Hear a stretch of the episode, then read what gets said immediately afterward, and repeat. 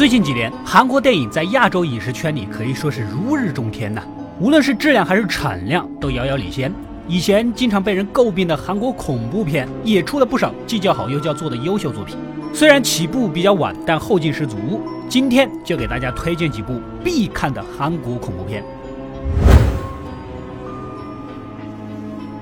首先就是这部韩国殿堂级恐怖片《强花红莲》。二零零三年上映，创下了韩国恐怖片最卖座的记录。故事取材于朝鲜半岛流传已久的民间传说《强花红莲传》，讲述了一个恶毒后妈残害养女的故事，并且在本片上映前啊，已经先后五次被搬上了大荧幕。可以看得出来，韩国人对这种家庭伦理题材的喜爱是刻在骨子里的。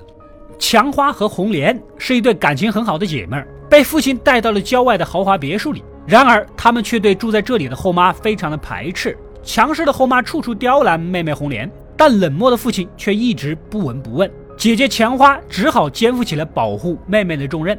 一开始看，以为就是个普通的家庭伦理片，除了一些莫名出现的恐怖镜头，主要就是后妈和两姐妹之间的矛盾，直到愈演愈烈。妹妹身上出现伤痕。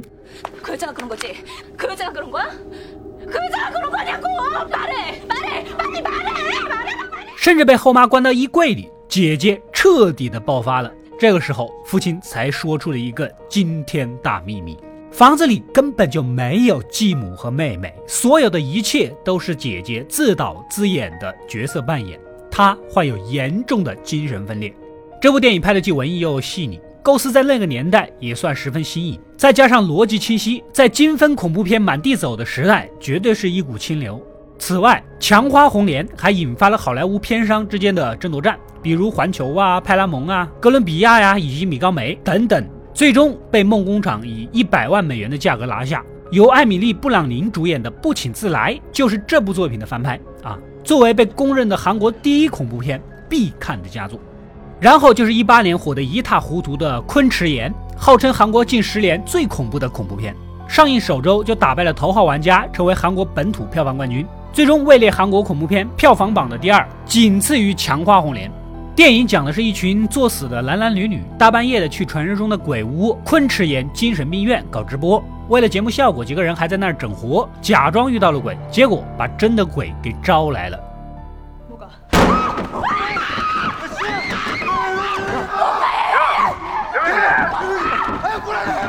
直接导致团灭。电影采用伪纪录片的形式，代入感很强。并且因为是直播的原因，设置了相当多的机位，这样镜头角度更多，场景更立体，也算是比较取巧的一种拍摄手法。剧情来讲比较简单，就是一部纯粹的为了吓人的电影，但它确实也做到了。那只卡姿兰大眼睛的女鬼让人久久无法忘怀。韩国电影老喜欢扯上政治，顺便黑一黑，内涵一下啊。本片的精神病院五月十六日开院，十月二十六日闭院，正好对应了前总统朴正熙的五幺六政变上台，十月二十六号遇刺身亡。而精神病院长打乒乓球的照片和朴槿惠不能说看起来像，简直就是一模一样啊！最终的结局，油管上的观看人数是五百零三人，也对应了朴槿惠的囚服编号。而这个昆池岩精神病院在现实中也是存在的，甚至被美国 CNN 电视台评为世界最恐怖的七大场所之一。第三部推荐的就是被国产恐怖片翻拍烂的《笔仙》。三个妹子为了报复经常欺负自己的同学，玩起了请笔仙的游戏。随后被诅咒的几个同学相继死去，而且头上套着黑色的塑料袋，点火自焚。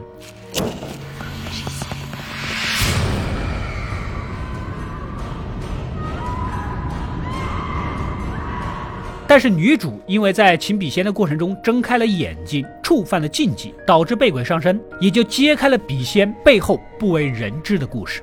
当年呐，笔仙和母亲来到这个封闭的村子，因为是外来者，遭到了其他人的排挤。笔仙呢，患有青光眼，跟瞎子没什么两样。好在母亲是个巫女，为了让女儿过上正常的生活，通过镜子施法，让她能够用自己的眼睛来看东西。然而这天，女儿受到了同学的霸凌，母亲一怒之下使用催眠术，让这个同学跳楼自杀了。村民们觉得笔仙是个怪胎，把他们母女俩的房子烧了，然后围攻笔仙，在他的头上套上塑料袋，要烧死他。母亲为了给女儿提供视力，帮她逃跑，只能坚持守在镜子前做法。可惜笔仙还是被烧死了。已经遍体鳞伤的母亲临死前设下诅咒，所有人都不得离开村子，否则就会死。而母女俩这次回归的目的，就是让当年迫害他们的村民付出代价。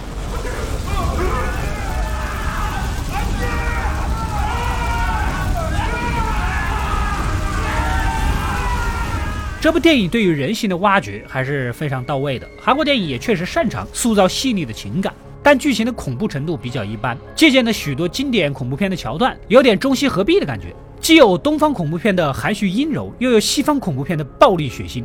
主题带有校园霸凌，也能引起观众反思，还是有一定教育意义的。只是不知道为什么如此受一些国内恐怖片商的青睐。不厌其烦的翻拍、翻拍再翻拍，而且清一色的在三分左右徘徊，屡战屡败，屡败屡战，甚至创造了国产惊悚片的笔仙宇宙，非常让人困惑。当然了，只要一个东西能继续存在，就说明有受众，只是我们不知道而已。同样经典的校园恐怖题材还有《女高怪谈》系列，更多的把焦点放在了师生关系、校园暴力、恶性竞争上，反映了很多现实问题啊。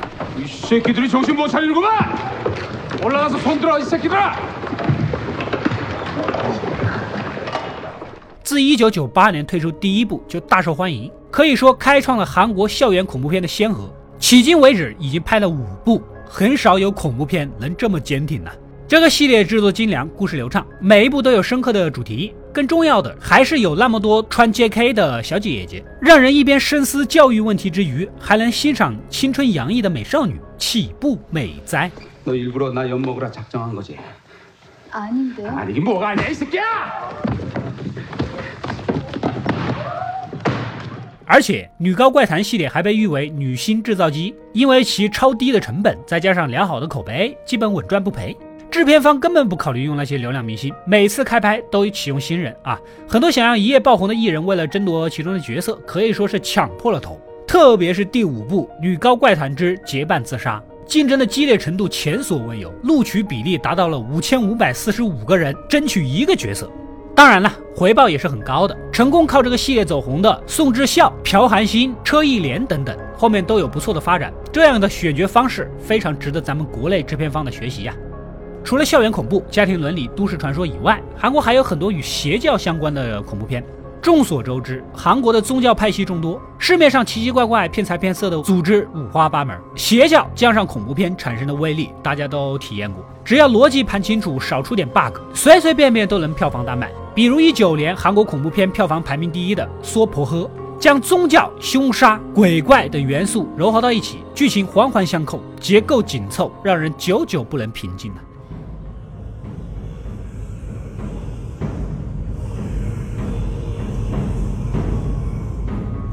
剧中出现的新兴邪教鹿野园，不传销、不敛财、不骗色，甚至还主动资助贫困的信徒，简直就是在搞慈善。然而，越是看起来人畜无害，背地里干的事儿就越是骇人听闻。这个邪教头子金地士身有十二根手指，天选之子啊！原本是一个得道高僧，甚至佛教圈都一致认为他是弥勒佛的转世。然而，擅长预言的藏传佛教喇嘛告诉金地士。在他一百岁生日的那一天，有一个克制他的天敌会诞生，给他带来灭顶之灾。I saw his eyes changed after my oracle。为了阻止这一切的发生，金帝士收养了四名少年犯，培养成了护法四大金刚，并且把一九九九年出生在他家乡的八十一个孩子的身份证号码编到经书里，称作八十一魔君。让四个少年犯帮自己杀人，因为他也不知道这具体是八十一个里面的谁啊。但只要是这个地方这一天出生的婴儿，就必须弄死。这种丧尽天良的行为，最终的结局当然是以失败而告终的。当然了，你也不要以为这个故事是不是编得太玄幻了。哎，其实这个事件呢是有出处的，源自公元几十年前的罗马帝国的犹太行省的代理王希律一世，人称大希律王。他晚年听到预言先知说，在某个叫伯利恒的村子有个婴儿会出生，取代他的王位。他是寝食难安呐，随即下令将伯利恒及周边地区两岁以下的儿童全部杀死。他要杀的是谁？我不说，大家可能也都猜到了。现在我们的功力就是以他的出生为开始的。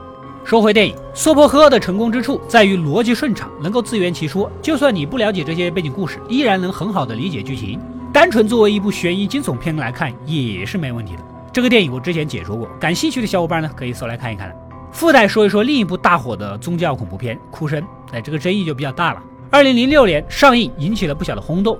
里面添加了西方宗教、日本神道教、韩国萨满教等等等等，有人将其奉为神作，有人看完一头雾水。不过作为商业片，它是成功的，豆瓣评分七点三分，还创下了韩国十五禁电影的票房纪录。我个人认为，简单当个恐怖片来看也行，故事悬疑的营造啊，还有恐怖镜头的处理水准啊，都非常的高。但是真要深挖剧情，还是洗洗睡吧。网上对这部电影的解读也非常多，公说公有理，婆说婆有理。我个人不是很喜欢让人猜不明确的给结局的故事，适合那些不追根究底的小伙伴啊，还能看看。第七部推荐号称韩国版《鬼来电》的《鬼灵》。女记者因为揭发了一桩丑闻而被威胁，无奈之下换了个手机号码。哪知道一天一通奇怪的电话打来，犹豫要不要接的时候，女儿拿起了电话，接着如同鬼上身一般开始大声尖叫。随后发生了一系列怪事儿：路边等雨的奇怪女孩、水龙头流出的头发、镜子里恐怖的脸等等等等。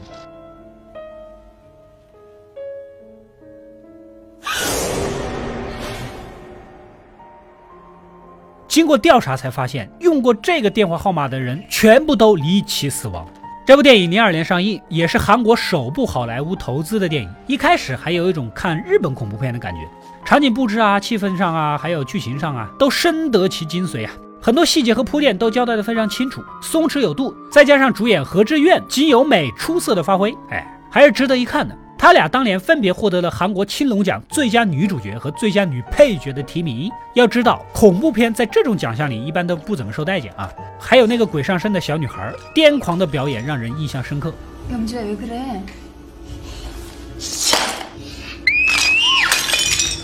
他也在《比西安》当中有过客串，不知道这小姑娘平时生活中容不容易交朋友？看完这几部恐怖片的，容易入戏。第八部推荐恐怖故事。一个大故事套上四个小故事，就是那种单元剧的形式啊。一个妹子被歹徒挟持，要求讲故事给自己听，这样才能安心入睡。于是妹子只好根据眼睛看到的东西现编起来。第一个故事叫做《太阳和月亮》。姐弟俩上完补习班，在家等母亲下班，半夜三更的，阴森恐怖的快递员还有女鬼突然出现了，以小孩子的视角来表现恐怖。剧情虽然简单，但是气氛营造已经完爆很多大电影。特别是开头的英语老师，诡异的笑容看的是相当瘆人。안 되지?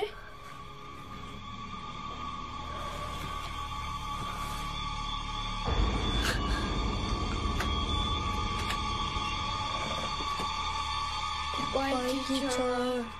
See you tomorrow.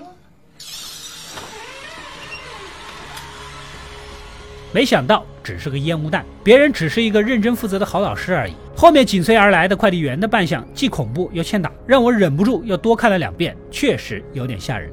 还有第三个故事，绿豆红豆一家两姐妹啊抢钻石王老五，哪知道这个男人看似帅气多金，其实背后里有不可告人的惊天大秘密。근데이런건어디다쓰는거예요탁감건가镜头拍的比较唯美精致，虽然剧情比较好猜， 富豪靠着吃少女的肉来永葆青春的设定，现在已经不新鲜了。但是在短短二十分钟把故事内容盘清楚，包括前面的铺垫、角色的性格以及最后的悬念，还是很考验功底的。整部电影短小精悍，构思巧妙，每个小故事都和外面的大故事有所关联，无论是利益、节奏还是恐怖气氛，都算得上是韩国为数不多的优秀恐怖片。第九部推荐《实施两公里》。一部非常冷门的黑色幽默恐怖片，黑帮小混混偷了一袋钻石跑路，误打误撞的逃到了这个世外桃源般的小村庄。然而因为被厕所里的女鬼吓晕漏了财，被贪心的村民们给气到了水泥墙里。而男主在黑帮老大的威胁下，也来到这个村子里寻找钻石。在善良女鬼和邪恶村民之间，发生了一系列啼笑皆非的故事。男主任昌丁是经典喜剧片《色即是空》的主演。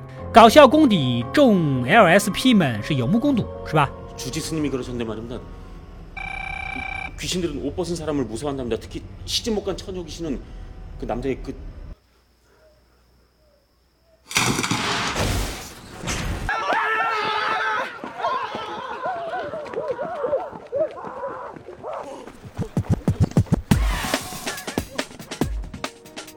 把一个虚张声势、胆小无能的黑帮小头目演绎的入木三分，既搞笑又温情。 善良女鬼的战斗力说不上弱鸡，主要是这些村民根本不怕她，气势上就输了一大半，让人不禁感叹：贪婪成性的人远比鬼更可怕。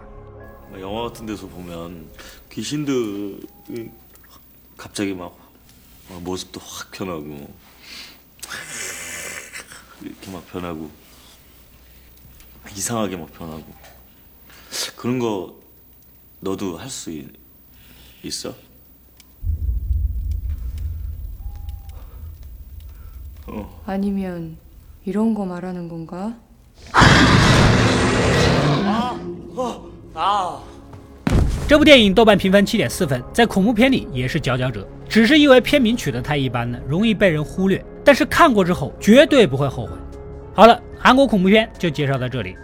其实也看得出来，韩国恐怖片在形式上有大量模仿美国、日本的痕迹，但是他们也形成了自己独特的风格，在描绘人性丑恶、情感纠葛上面发挥了自己的特长，再搭配唯美的镜头、层层递进的剧情，越来越受到观众们的认可。正所谓师夷长技以制夷，我觉得这一点还是值得咱们学习的。